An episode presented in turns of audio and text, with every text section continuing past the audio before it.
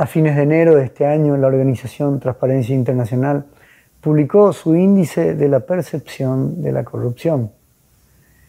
El COVID-19 se ha revelado a lo largo del mundo sobre todo como una crisis económica y sanitaria de una gran escala y sin precedentes.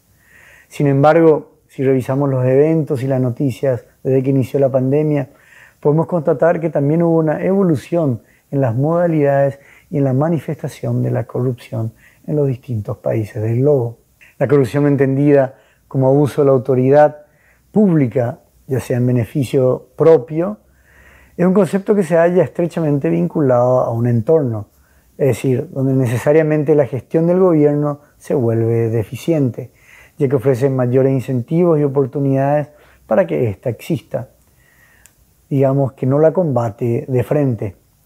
En estimaciones que realizó el Banco Interamericano de Desarrollo, el impacto de la corrupción en Paraguay rondaría un 3,9% sobre el Producto Interno Bruto. Nos encontramos al mismo nivel de Brasil y por debajo de Uruguay, Chile y Perú. Paraguay, en el informe de Transparencia Internacional, obtuvo 28 puntos sobre 100, ubicándose en el puesto 137 dentro de este índice de percepción de la corrupción a nivel mundial. Esto significa que el país se encuentra por debajo de sus vecinos, es decir, de Argentina, Brasil y Bolivia. La corrupción atrofia la libre competencia y muchas veces cuando compromete el sistema judicial debilita sobre todo la seguridad jurídica, con la consecuencia de que esto termina afectando seriamente las inversiones, ya sea a nivel local como extranjeras.